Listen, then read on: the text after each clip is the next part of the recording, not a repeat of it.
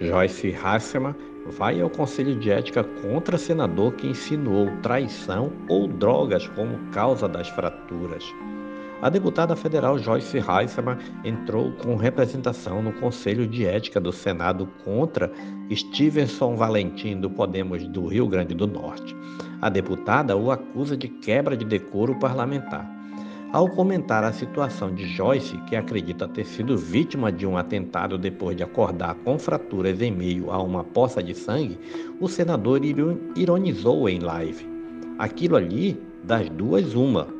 Ou duas de 500. Stevenson leva as mãos à cabeça fazendo chifres. Ou uma carreira muito grande, inspira como se cheirasse cocaína. Aí ficou doida e pronto, saiu batendo em casa. Abre aspas. Tal conduta revela-se, no mínimo, grave e flagrantemente incompatível com a ética e o decoro exigidos pela Constituição Federal e normas internas dessa Casa Legislativa. Eis que as, as, agressões verbais não se limitaram apenas à emissão de opinião, mas sim em flagrante ofensa à honra da parlamentar vítima de violência física. Fecha aspas, de Joyce na representação.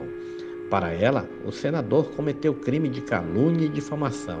E completa Joyce, abre aspas, é inconcebível que em pleno século XXI um senador da República no exercício da atividade parlamentar em meio virtual, com a utilização de suas redes sociais, dissemisse conteúdo ofensivo ensejadores de danos irreparáveis à honra e dignidade da denunciante Nada obstante, a imunidade material assegurada aos deputados e senadores por suas opiniões, palavras e votos não pode ser confundida a um manto absoluto ou mesmo a um cheque em branco para a prática de crimes. Fecha aspas.